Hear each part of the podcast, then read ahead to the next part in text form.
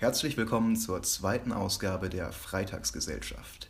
Bei uns im Studio sind wieder die beiden Moderatoren Jan Philipp und Andreas. Schön, dass ihr uns treu geblieben seid und wieder uns zuhört, wie wir ein bisschen über Politik plaudern.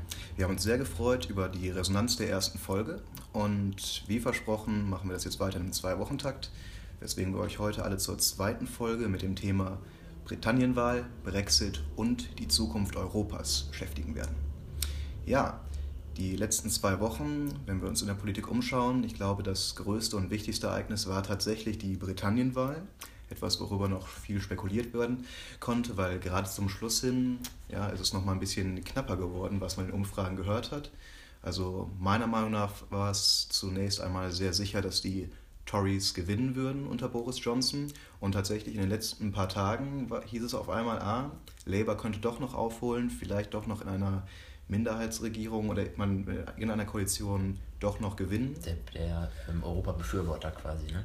Da hat man ja gesagt, oder das wird spekuliert, dass es ähm, trotz aller Unterschiede, die es zwischen den Parteien gibt, ähm, zwischen Labour, der schottischen Partei, ähm, SNP und den Liberaldemokraten, die ja wirklich, mhm. gerade mit, mit dem Corbyn, der ja wirklich Altsozialist ist und da ganz ja, fast abstruse, abstruse Ideen hatte, ähm, wurde trotzdem gesagt, ja, diese Brexit-Befürworter würden sich in einer Koalition zusammenschließen können und dann gegen die Tories und Johnson, der ja keinen Koalitionspartner wirklich hatte, niemand wollte und konnte mit dem arbeiten, ähm, sich zusammenschließen. Aber wir wollen ja in die Zukunft blicken, so ist es nicht gekommen.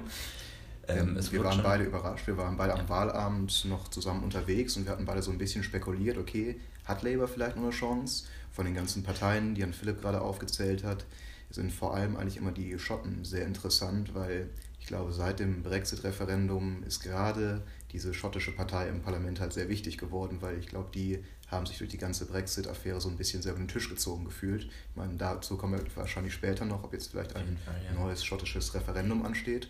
Und wie Herrn Philipp gerade sagte, dass die anderen Parteien ungern mit einer Labour-Partei unter, Johns, äh, unter Coburn zusammenarbeiten würden. Ja, spekulieren wir mal darüber. Lag es hauptsächlich an Labour als Partei oder wirklich an dieser Führungsperson Jeremy Coburn, dass man so, ich glaube, tatsächlich das schlechteste Ergebnis seit dem Zweiten Weltkrieg für die Labour-Partei eingefahren hat. Ähm, ich glaube, man kann natürlich jetzt nicht so pauschal sagen, es lag nur an ihm, nur an Corbyn oder an der ganzen Partei, an der Sozialdemokratie, die ja, ja weltweit eigentlich fast oder was ja das Thema von unserer letzten Woche auch genau, so genau, Sozialdemokratie genau, einfach einen schweren Stand hat. Ähm, aber ähm, was man schon sagen muss, dass über die letzten Jahre hin ähm, vor allem der Corbyn keine gute Figur gemacht hat in dieser zentralen Frage, die ja Großbritannien jetzt seit Jahren beschäftigt, nämlich die Frage des Brexits. Da konnte sich die Partei, anders als zum Beispiel die Grünen oder die ähm, Liberaldemokraten in Großbritannien, die ja wirklich eine ganz klare Position hatten, neues Referendum, am Ende die Liberalen wollten ja sogar ähm, kein neues Referendum, sondern den Deal einfach abblasen. Mhm ähm, aber Labour hat ja über Jahre hin Schwierigkeiten gehabt, sich so richtig zu positionieren. Aber bis zum Schluss eigentlich keine klare Position. Äh, Position. Ich hatte gerade die Person Jeremy Coburn im Wahlkampf noch mehr verfolgt als die eigentlichen Positionen von Labour. Und was auffällt ist, man hat sich einfach nicht positioniert. Man hat versucht, es komplett aus dem Wahlkampf rauszulassen. Jeremy Coburn hat auf ja, altsozialistische Themen, kann man sagen, gesetzt, die man schon seit den 70er Jahren durchpaukt. Steuern rauf, mehr Sozialprogramme. Und das war es eigentlich. Und ich glaube, dass er damit auch nicht punkten konnte, ist tatsächlich, dass Boris Johnson, über dessen ganze Persona wir gleich nochmal reden müssen, äh, dass er auch sehr viele soziale Punkte eigentlich für sich eingenommen hat. Das ist tatsächlich auch wie im bei uns in Deutschland sagt man oft, ja, die Frau Merkel hat den Sozialdemokraten sehr viele Punkte abgenommen, dass keiner mehr eine SPD braucht. Und in Britannien ist es tatsächlich so, einem Boris Johnson, der man ja eigentlich als sehr konservativ einstufen kann, der ja auch für manche ein rechter Populist wie ein Donald Trump ist, hat tatsächlich sehr viele sozialdemokratische Themen übernommen. Ja. Und deswegen in den sozialen Themen ist, äh, die, sind die Tories inzwischen halt sehr nach links gerückt, weswegen da auch Labour nicht punkten konnte. Aber ich glaube tatsächlich, Jeremy Coburns Person ist am allermeisten für diese Wahlniederlage verantwortlich, weil wie ich mich jetzt versucht habe, in das Thema einzulesen. Ich habe selbst, ich meine, haben wir uns mal die Wahlkreise angeguckt. Britannien hat ja ein sehr interessantes Wahlsystem und so viele Stammkreise, die eigentlich wirklich immer für Labour gewählt haben. Solche Länder wie bei uns in Deutschland, wenn NRW mal wieder von der SPD verloren wird, was ja eigentlich ein Stammland ist, das gab es diesmal zuhauf, dass wirklich sehr, sehr viele Stammkreise, die eigentlich für Labour sicher waren, diesmal für die Tories gestimmt haben. Ein, und wenn man da gefragt hat, die, die, direkten Abgeordneten von Labour, die da ihre Sitze verloren haben, haben sehr oft angegeben, im Wahlkampf wird ihnen einfach gesagt, ich mag eure Partei, die würde ich gerne wählen, aber Jeremy Coburn, das ist ein Altsozialist, einer, der die Partei auch so sehr nach links rücken wollte. Ich will jetzt noch nicht in eine, in eine kommunistische Richtung sagen, aber schon sehr, sehr stark sozialistisch. Das war den meisten einfach zu viel. Und so hat er die Lücke ja quasi erst aufgemacht für die Tories und Boris Johnson mit seinem Sozialprogramm. Die ja, eben, du hast es gesagt, er ist mit seiner Partei, beziehungsweise die Partei ist natürlich auch ein bisschen gespalten, aber er ist mit seinem Programm sehr nach links gerückt, aber auch erst, weil ähm, Corbyn eben ja, die Lücke quasi geöffnet hat und so weit nach links gerückt ist, dass weil er ja, es ermöglicht hat. Genau, genau. Wenn es, ich, mir nicht, ich weiß nicht, ob, äh, ich glaube, wann kam Tony Blair an die Macht in Großbritannien? Ich glaube, es war 98, Ende der 90er. Ich glaube, man kann Tony Blair als den letzten größeren Labour, ich weiß nicht, ob erst der letzte Labour äh, Prime Minister war oder einfach der letzte wirklich große Bekannte. Ich meine, die Tories haben die letzten Jahre immer durchregiert und Tony Blair war jemand, der es halt wieder geschafft hat, mit so einer alten linken Partei an die Macht zu kommen, der aber halt, ähnlich wie auch in Deutschland ein Schröder, eher gemäßigt war. Es war halt wirklich einer, der Labour vertreten hat, aber einen gemäßigten Kurs hat und so bei der Mitte des Volkes ankam. Und Jeremy Coburn hat halt genau das Gegenteil gemacht. Dazu kommt noch, es war jetzt sein zweiter Versuch. Der, der beim letzten Wahlkampf gegen Theresa May hat Labour ja ein relativ gutes Ergebnis eingefahren.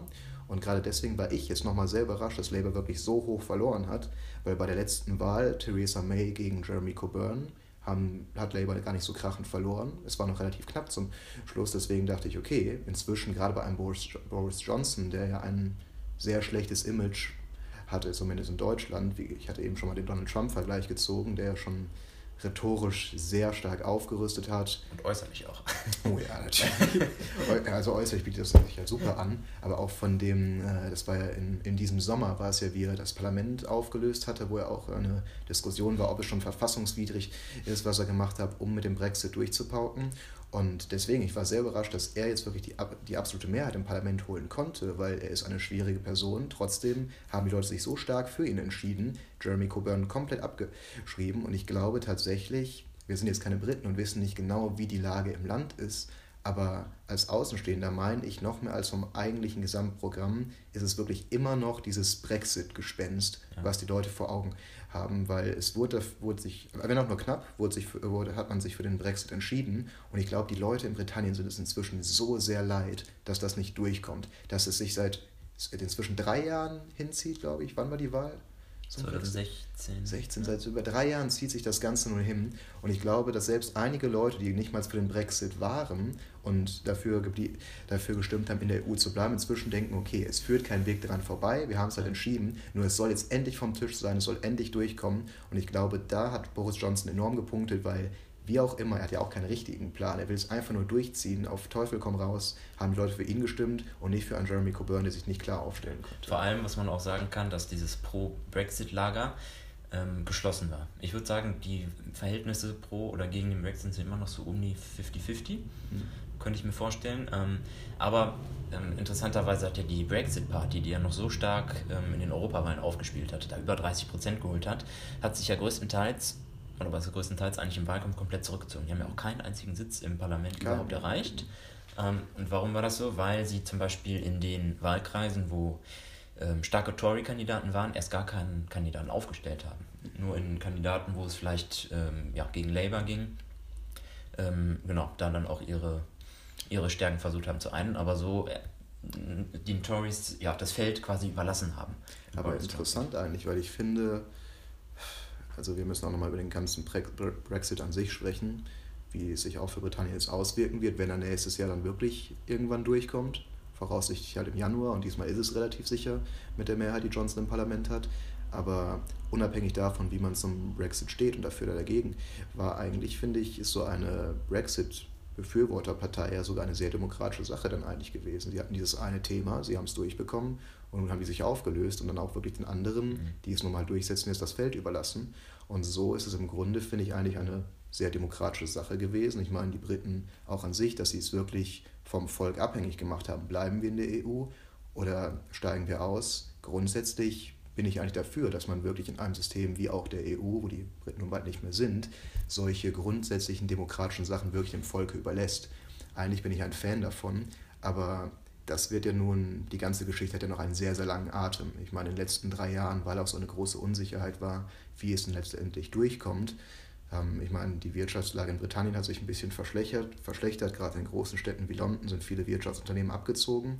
Und wenn nun der Brexit wirklich endgültig durchkommt und keiner weiß, wie danach die wirtschaftlichen Beziehungen zwischen Britannien und der EU überhaupt aussehen werden, wird man abwarten müssen, wie es sich dann wirklich auf den normalen Bürger auswirkt. Und was, genau. was glaubst du davon? Siehst du da neue Chancen oder siehst du wirklich, dass es in den nächsten zehn Jahren mit Großbritannien noch sehr viel weiter bergab geht, als es eigentlich immer schon in den letzten Jahrzehnten ging? Ähm, ja, in dieser Frage wird es jetzt sehr auf die nächsten Monate und das nächste Jahr drauf ankommen, weil jetzt gehen ja die richtigen Verhandlungen eigentlich erst los. Jetzt wurde der 31. Januar als Austrittstermin ja festgelegt, nachdem er jetzt dreimal verschoben wurde, aber jetzt steht es ja wohl wirklich fest. Das wurde ja wahrscheinlich jetzt auch im Parlament beschlossen.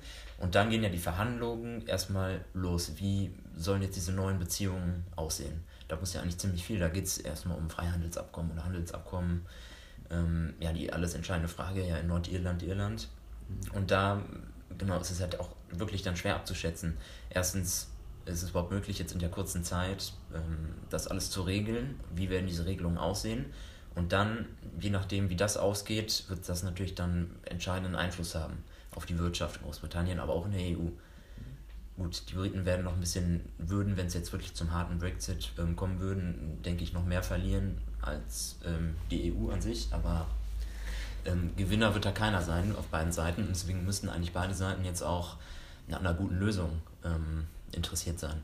Ich bin sehr gespannt darauf, denn tatsächlich, da stehe ich vielleicht alleine auf weiter Flur da, ich kann mir wirtschaftlich langfristig für die Briten sogar relativ vergleichsweise gute Alternativen vorstellen. Weil damals, wie die Brexit-Abstimmung war, ich, ich will jetzt nicht sagen, ich war direkt dafür, dass die Briten die EU verlassen, aber als sie sie verlassen haben, war ich der Meinung, okay, es ist vielleicht gar nicht das schlechteste Land, wenn man sich alle EU-Länder anguckt, um die zu verlassen, weil die Briten sind eh schon immer ein sehr eigenes Volk gewesen, kann man so sagen, die auch kein Interesse daran hatten, weiter, also wirklich sich richtig mit der EU zusammenzutun, in den Euro reinzugehen. Und sie hatten immer eine sehr eigene Identität. Und tatsächlich habe ich auch bei diesem Land gedacht, was ja eine große äh, Kolonialvergangenheit mit, hat, mit all diesen Commonwealth-Ländern. Viele von diesen Handelsabkommen, die, sie, die man mit der EU jetzt die mit der EU anstanden, konnten die Briten halt gar nicht eingehen, weil sie halt andere Handelsabkommen hatten, die sie zum Beispiel mit Kanada, äh, Australien, den ganzen ehemaligen Kolonialländern verbunden hat.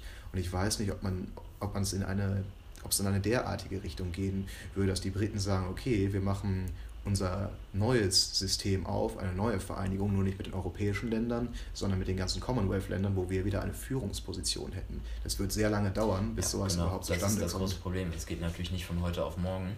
Und ähm, naja, die Beziehungen müssten sich natürlich erstmal über Jahre lang etablieren, alles neu ausgehandelt werden, mit jedem Staat einzeln ähm, Abkommen geschlossen werden. Und ich denke nicht, dass man die Wirtschaft so lange also um, in der Stärke aufrechterhalten kann. Und gerade das Problem wird dann wahrscheinlich sein, bei den Wählern, ähm, interessanterweise, die den Boris Johnson gewählt haben jetzt, nämlich die, die Arbeiter, die werden als erstes zu spüren bekommen, wenn dann wirklich viele Unternehmen abziehen sollten. Gut, in London auch, aber gerade so in Nordengland, die, wo ja noch, die, das ja noch ein bisschen industriell geprägt ist, wenn da die Unternehmen abziehen, sind es dann als erstes die Arbeiter, die jetzt Johnson gewählt haben, die das zu spüren bekommen. Und ähm, klar, ich sehe das auch, dass Gut, die Briten haben natürlich in aller Welt durch ihre Vergangenheit gute Beziehungen, aber das muss ja über Jahre, muss dann sowas erstmal aufgebaut, etabliert werden und so neue Möglichkeiten geschaffen werden. Und ich, ja, ich meine, es ist ein großes, äh, es ist ein großes Fragezeichen, was da passieren wird, aber ich finde auch viele, ich meine, wir auch als Deutsche, man kritisiert ja sehr oft diese EU-kritischen Stimmungen aus Britannien und auch in anderen Ländern, die man dann noch hat, aber tatsächlich in Gut, jetzt hat man erstmal die negativen Punkte, dass einige große Unternehmen, zum Beispiel aus London, abgezogen sind. Aber dadurch zum Beispiel interessant, erstmal klingt das äh, schlecht, viele große Unternehmen ziehen ab, aber auf einmal sind die Mietpreise in London seit Jahrzehnten zum ersten Mal wieder gefallen. Und das ist tatsächlich ja wirklich ein kritischer Punkt, dem viele, die gerade für den Brexit gestimmt haben, ja auch immer vor Augen hatten. Hier wird alles irgendwo teurer, auf einmal kann man sich vielleicht besser eine Wohnung in einem Ort wie London leisten. Auf einmal hat vielleicht auch, wenn die das ist jetzt sehr weit hergeholt, aber es ist ja der Gedankengang von Brexit wäre dann auch, okay, wenn weniger riesige Unternehmen da sind und das als Wirtschaftspunkt einfach nicht mehr so lukrativ ist, kann man auf einmal wieder mit einem kleineren Unternehmen vielleicht wieder überleben.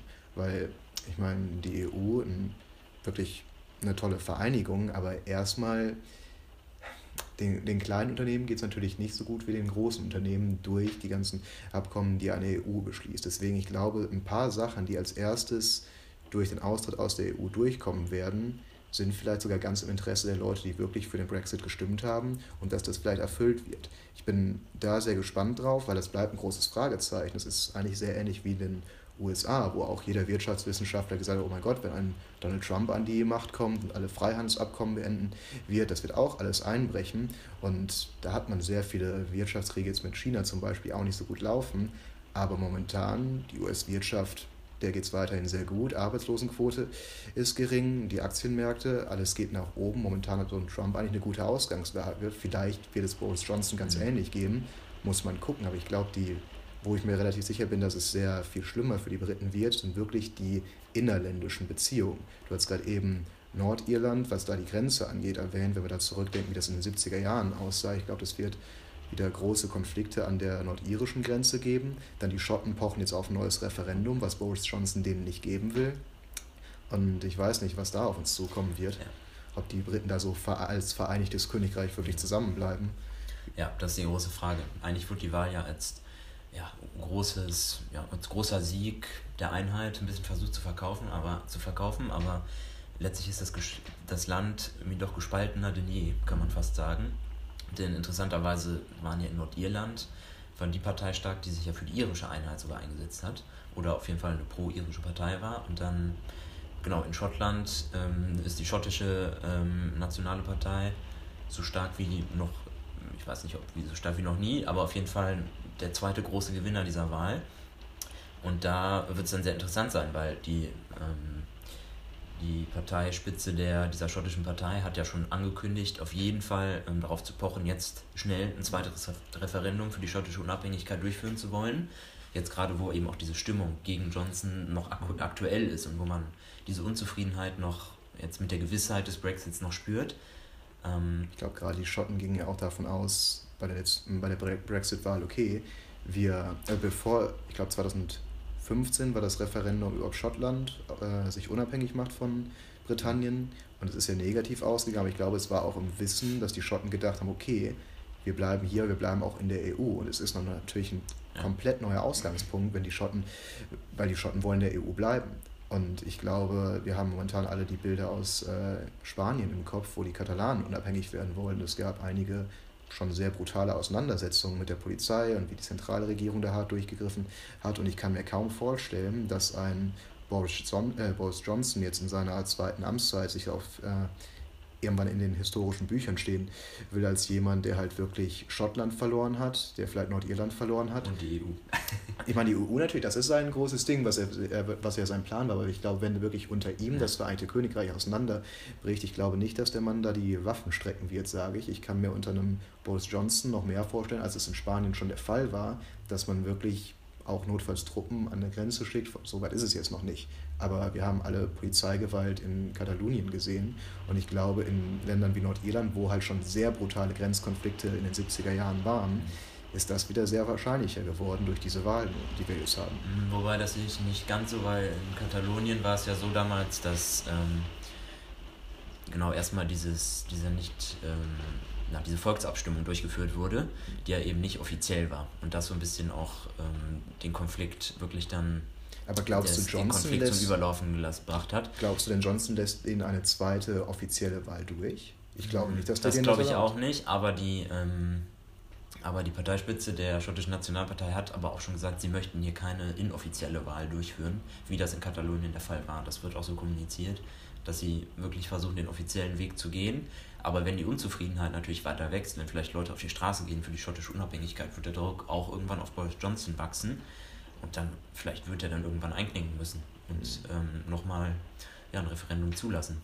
Ich meine, das wird, vielleicht ist es ja auch wirklich noch eine ganze Zeit entfernt. Vielleicht, wenn schon keine Ahnung, wie sich Labour zum Beispiel jetzt entwickelt. Der Jeremy Coburn wird ja im Januar zurücktreten, wenn sich Labour neu aufstellt und vielleicht wirklich wieder eine ernsthafte Alternative zu Boris Johnson gibt. Und mal sehen, ich glaube, in Britannien ist für fünf Jahre gewählt. Ich glaube nicht vier Jahre, ich weiß es gerade nicht. Vier oder fünf, in vier oder fünf Jahren sieht die Lage ganz anders aus. Man wird sehen, wie sich Britannien außerhalb der EU weiterentwickelt hat. Vielleicht ist dann eine neue Partei eine Stelle, die wirklich eine neue Regierung stellen kann und was man dann da als Alternative anbieten kann. Auf jeden Fall sehe ich momentan diese inneren grenzpolitischen Konflikte eigentlich als die größte Herausforderung, weil momentan hat man viele Stimmen, die sich halt unabhängig machen wollen. Und wie du gerade eben meintest, das Land ist halt so zerstritten wie lange nicht. Ich glaube, da kommt noch einiges auf die Briten zu, was man jetzt noch nicht so ganz absehen kann.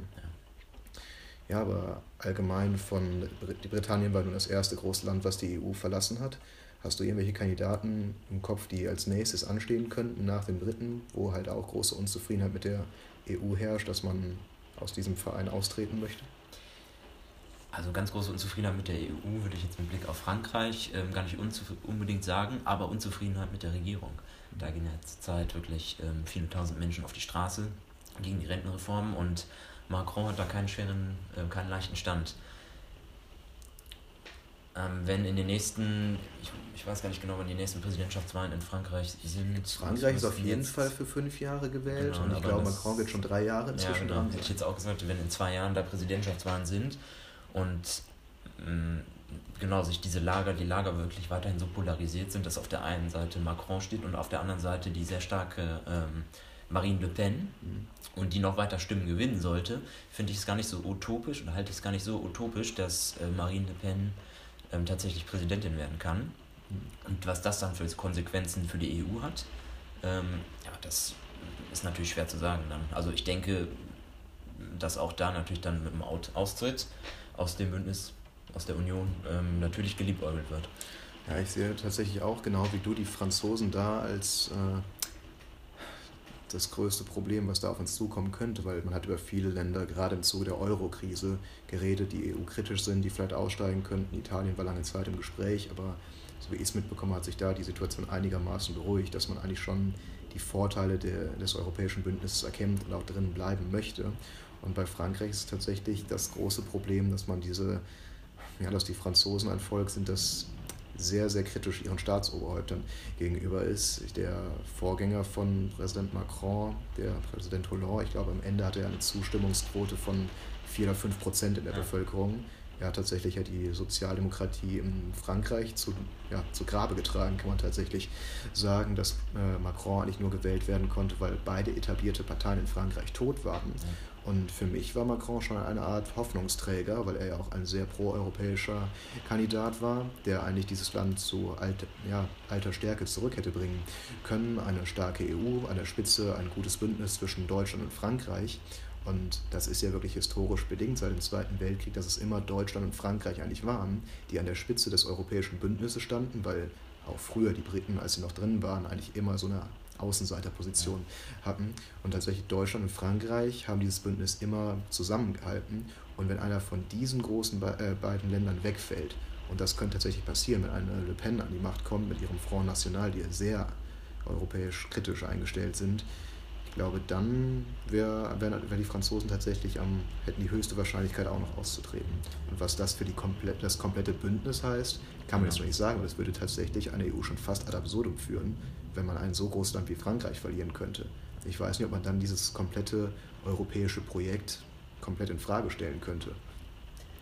Ähm, ich sehe sogar schon ähm, den einen Schritt vorher, dass auch der Verlust von Großbritannien oder dem Vereinigten Königreich eigentlich schon großer, eigentlich schon als großer Verlust ähm, anzusehen ist. Klar, die hatten immer eine Sonderrolle, waren immer ein bisschen kritischer, sind nicht Teil der Währungsunion und waren immer so ein bisschen das fünfte Rad am Wagen, aber gewollt auch von ihrer Seite aber trotzdem auch von dem Stimmengewicht auch in verschiedenen Ministerrat.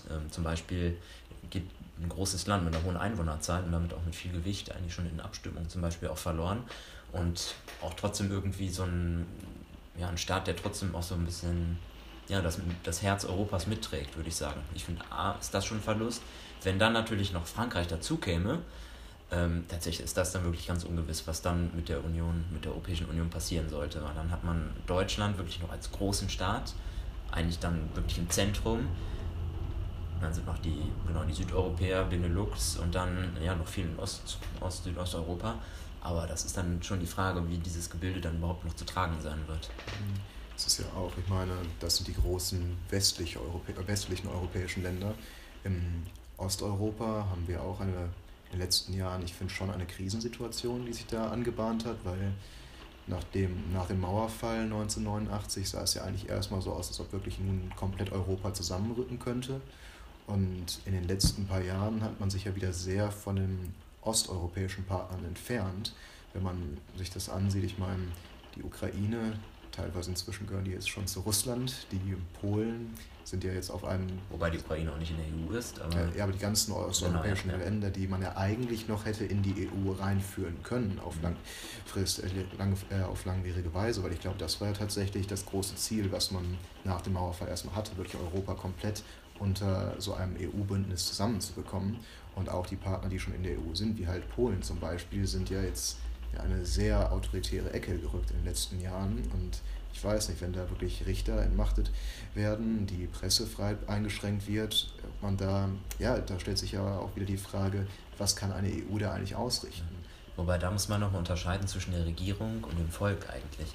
Weil zum Beispiel in Polen ist es ja, in Polen oder auch in Ungarn vor allem sind es die Regierungen, die sich wirklich ja komplett von der EU, von dem, ja, von dem Gebilde entfernen. Aber das Volk, gerade in den Städten wie Warschau oder in Budapest, ja super pro-europäisch sind und wirklich dazugehören wollen und Teil der Europäischen Union bleiben wollen. Wobei in man Polen, aber ja. sagen muss, in Polen, ich glaube, es ist erst ein oder zwei Monate her, dass die erneut Wahlen hatten und tatsächlich wurde die PIS-Partei, die ja, ja wirklich ja, noch wesentlich da, rechter als eine AfD bei klar, uns ist, aber warum die allen das Blau vom Himmel versprechen? Die machen ja, die versprechen ja alles und klar dass die dann. Also klar, ist jetzt ein bisschen einfach so zu argumentieren. Nee, ich, ich gebe dir recht, natürlich ist es oft genau so. Ich meine, Parteien werden gewählt, ich meine, weil, weil sie lügen zu großen Teilen, glaub, aber ja, es ist ja le leider ist das ja ein großer Teil unserer Demokratie. Weil ich meine, jede Partei könnte man das vorwerfen, jedem Staatschef könnte man das vorwerfen, aber da, das wäre ja wirklich die äh, Sache. Dann könnte man sagen, okay, ein Donald Trump ist auch ein Lügner vom Herrn, der wirklich jeden Tag ungefähr 50 Lügen verbreitet, aber trotzdem ist er demokratisch gewählt worden. Genauso die PIS-Partei in Polen, die momentan auch eigentlich einen relativ guten Wirtschaftskurs vorweisen können, weswegen die Bevölkerung sie halt wieder bestätigt. Das, was ich eher so sehe, wie du gerade eben meintest, große Städte zum Beispiel sind eigentlich eher pro-europäisch, auch gerade die jungen Leute in Europa, die ja sehr pro-europäisch eingestellt werden. Wie ändert sich das in den nächsten Jahren? Weil erstmal die Bevölkerung wird immer älter und ich weiß nicht, das vielleicht läuft es darauf hinaus, dass die Europäische Union so geführt wird, dass alle Länder, die, die demokratisch eingestellt werden, sind, einfach von den alten Leuten dann die Regierung gestellt bekommen.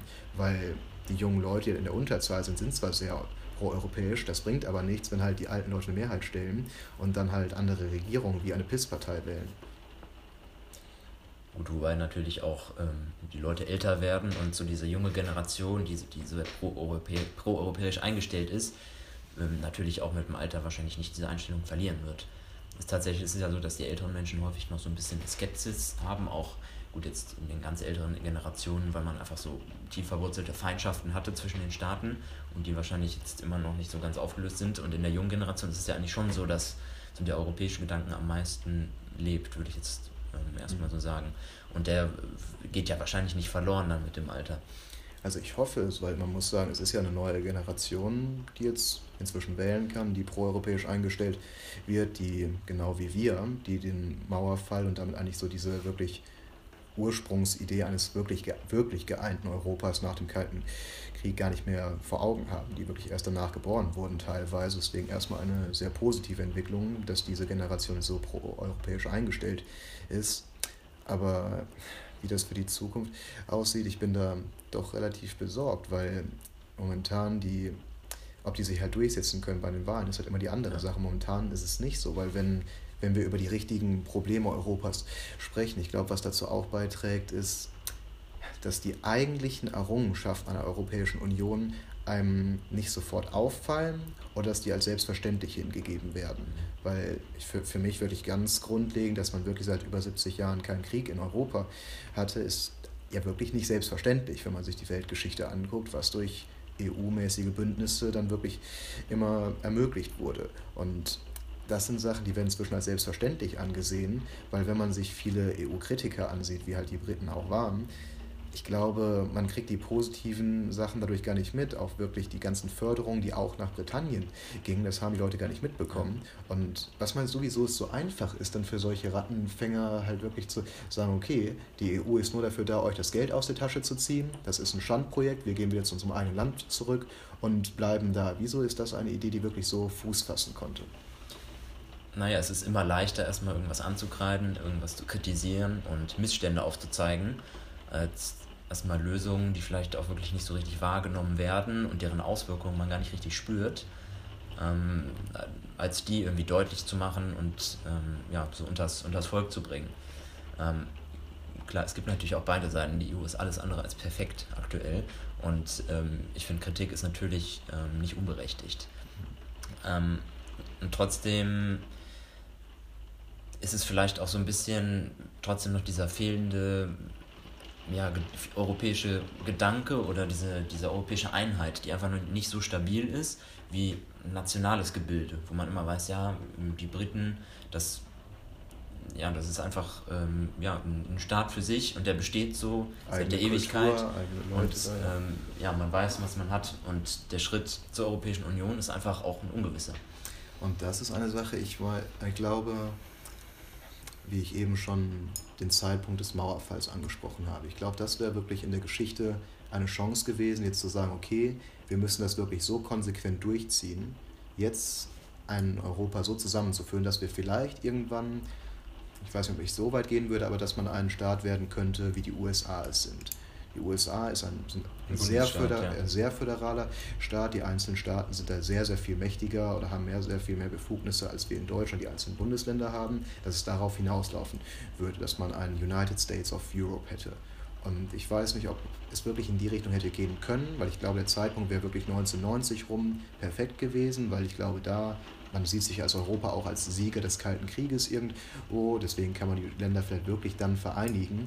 Und inzwischen ist nicht ich glaube, keine Mehrheit dafür da, in diese Richtung zu geben. Deswegen fehlt da vielleicht auch so ein bisschen eine Zukunftsvision, könnte man sagen. Weil diese Zukunftsvision, die ich gerade eben beschrieben habe, ich glaube, die wollen die meisten Leute nicht. Sie wollen nicht wirklich ihren Nationalstaat komplett aufgeben, um in so einem noch viel stärkeren Bündnis aufzugeben. Und das ist wirklich so ein zweischneidiges Schwert, weil so viele Befugnisse wollen die Länder und die Bevölkerung meiner Meinung nach nicht abgeben. Aber anders. Macht abgeben möchte nie jemand. Aber, aber andersrum wird es ja auch genauso oft kritisiert, dass die EU so wenig Durchsetzungskraft hat, dass man halt keine Befugnisse hat, weil gucken wir uns das an, die, die europäischen Parlamente verabschieden gewisse Sachen, die eigentlich nicht direkt ankommen. Ich meine, auch die Mehrheitsbeschaffung im, im EU-Parlament ist eigentlich eine Katastrophe, dass das da nicht hinkommt, wenn große Konflikte in der EU sind, wie es in äh, Katalonien der Fall war. Man hört von der EU sehr wenig, was das angeht, wenn die Polen gegen äh, grundlegende demokratische Werte wie Pressefreiheit oder dass Richter unabhängig sind verstoßen, dann kann die EU dann Rüge aussprechen, aber die Polen interessiert es eigentlich nicht. Und das ist ja wirklich dieses zweischneidige Schwert. Auf der einen Seite kann man kritisieren, okay, die EU ist komplett unnötig, weil die sich eigentlich nicht durchsetzen können. Auf der anderen Seite will man aber nicht mehr Befugnisse abgeben. Ja. Und wie glaubst du, entwickelt sich das weiter? Geht es noch in eine Richtung, wo wirklich die EU stärker zusammenwachsen könnte? Weil ich bin da momentan eher pessimistisch eingestellt. Ich bin, ich so wie es aktuell in der Europäischen Union läuft, bin ich da sehr, sehr skeptisch. Ich finde, es muss sich wirklich jetzt was verändern. Das fängt bei den Europawahlen an, wo man ja immer die europäischen Kandidaten anpreist. Am Ende ist es wer ganz anders geworden. Das hat, ähm, es müsste transnationale Listen geben es muss sich super viel verändern. Dann muss natürlich das Parlament erstmal gestärkt werden, dass es auch wirklich eine demokratische Union ist. Zurzeit ist es eine Union, die geführt wird von nationalen Regierungen, die zusammenkommen und dann gemeinsam ähm, Beschlüsse fassen. Einstimmig, auch ein großes Problem. Aber ähm, ja, es muss sich auf jeden Fall jetzt grundlegend was verändern. Dann glaube ich schon, dass die Europäische Union so noch eine Zukunft hat. Ähm, wenn jetzt allerdings das wirklich so weiterläuft, dann glaube ich, ähm, wie es jetzt zurzeit läuft, glaube ich, dass wirklich euroskeptische ähm, Stimmen weiterhin zunehmen. In Deutschland ähm, und auch in, ja, in ganz Europa, könnte ich mir vorstellen. Halten wir das erstmal fest. Ähm, genau. weil ähm, das ist natürlich ein Thema, das muss man noch viel, viel weiter vertiefen, finde ich. Kann man auch noch stundenlang eigentlich drüber reden, diskutieren. Ähm, Denn gerade die. Fängt, haben wir bestimmt nochmal an anderer Stelle ausgiebig Zeit zu. Denn ich bin gespannt, ich würde dann noch gerne zum Abschluss noch einmal einfach über Boris Johnson als Person sprechen. Denn er wurde ja wirklich sehr scharf kritisiert in den letzten Wochen von den Medien und auch wie er umgegangen ist, wie er sein Parlament, wie er die Parlamentswahl neu durchgezogen hat. Was erwartest du dir von seiner Regierung? Glaubst du, dass es wirklich ein derart unfähiger rechter Populist, zu dem manche machen? Oder glaubst du, wenn er sein Projekt Brexit durchgezogen hat, dass er zu einem ordentlichen, stabilen Staatschef werden kann, der seine Sache gut machen wird? Was hältst du von ihm? Ganz schwierig zu sagen, aber was man auf jeden Fall sagen kann, dass er sich jetzt spätestens verändern muss. Weil jetzt am Anfang hat man ihm ja, hast du ja schon angesprochen, auch so ein bisschen im Populismus vorgeworfen. Ähm, ich glaube nicht ganz unberechtigt. Mhm. Jetzt muss er aber erstens in den Verhandlungen mit der Europäischen Union wirklich konstruktiv werden. Und dann hat er jetzt auch wirklich, wenn der Brexit wirklich so ähm, ja, durch, durch ist, wenn die EU, ähm, wenn die Großbritannien raus ist aus der Europäischen Union, hat er dann Land zu führen ordentlich, wo es dann auch wieder um andere Themen geht, die, wo es auch wirklich viele Themen gibt. Ähm, ganz schwierig zu sagen, ehrlich gesagt, ich finde es auch schwierig, ihn einzuschätzen. Was man sagen kann, der ist ja kein, er ist ja kein, er ist ja eigentlich ein schlauer Mann.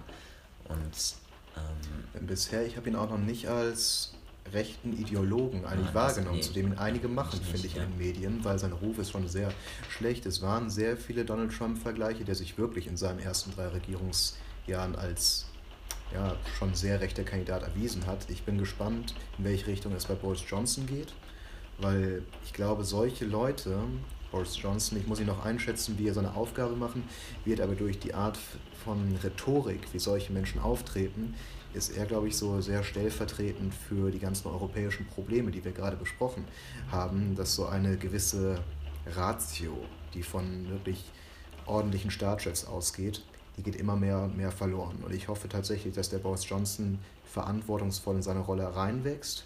Und an solchen Leuten wird es eigentlich liegen, wie sich auch die Europäische Union weiterentwickelt, weil eine Frau Merkel, die wir zum Beispiel in Deutschland haben, ich glaube, die wird in den nächsten Jahren sehr fehlen, egal was man von ihrer Politik hält, aber so einen besonnenen Kurs, mit so einer wirklich äh, stoischen Einstellung durchzuregieren. Das ist, glaube ich, nicht mehr der Führungsstil der Zukunft, weil es eher solche Boris Johnson-Kaliber sind, die an der Macht sind. Und ich glaube, sehr viel von solchen Leuten wird es abhängen, wie halt die Europäische Union noch weiter aufgestellt wird, von einigen Wahlen. Du hast eben Frankreich gesagt, von einer Le Pen-Regierung graut es mir auch ein wenig, wie das aussehen würde. Und sie hat wirklich gute Chancen, da so ein Macron leider sehr, sehr schlecht angesehen ist in Frankreich inzwischen. Und deswegen, es könnten noch einige weitere Boris Johnson-mäßige Charaktere folgen, wie es uns die USA mit einem Donald Trump vorgemacht haben. Und ich hoffe, dass du recht behältst, dass ein Boris Johnson in seine Amtsgeschäfte reinwächst, weil wenn es so bleibt, wie er bisher geführt hat und wir weitere solche äh, Regierungschefs bekommen, ja, dann wird es sehr, sehr schwierig für die EU werden. Genau. Wie immer ist die Zukunft ungewiss. Man hofft das Beste. Und ja, abschließend kann man eigentlich sagen, ähm, meine persönliche Meinung ist, ich finde es einfach schade, dass die Briten, auch wenn sie immer schon so ein bisschen die anderen waren, aber es ist trotzdem schade, dass sie uns verlassen, finde ich. Weil ich finde, die gehören ja trotzdem ein bisschen zu, zu Europa dazu. Ähm, genau. Aber wir wünschen ihnen das Beste. Ja, an unsere britischen Zuhörer das Allerbeste da draußen. Vielleicht kommen sie eines Tages wieder. Ich habe Zweifel, aber mal sehen, wie es in 20, 30 Jahren aussieht. Genau. Ihr seid herzlich willkommen. Genau. Nur eine Sache werden wir nicht vermissen: das Essen und die Getränke. Wir haben uns heute getroffen. Ja. Zu einem irischen Bier, zum irischen Cider. Es gab nämlich nichts Leckeres Britisches im Supermarkt. Cider ist ehrlich gesagt auch nicht meins. Ich glaube, es ist einfach alles, was. Aber das war das Bier von dieser Freitagsgesellschaft. Und naja, es folgen noch weitere Biere, weitere Weine. Und wir hoffen, wir können euch in Zukunft Besseres präsentieren. Wir werden sehen, worüber wir nächst, in zwei Wochen wieder sprechen, wenn wir uns wieder treffen zur dritten Ausgabe der Freitagsgesellschaft. Wir werden gucken, was an aktuellen politischen Themen anliegt. Aber wir freuen uns über all, die wieder eingeschaltet haben und freuen uns, wenn ihr uns in zwei Wochen wieder bei unserer trauten Runde zuhört. Wunderbar. Alles Gute und bis bald.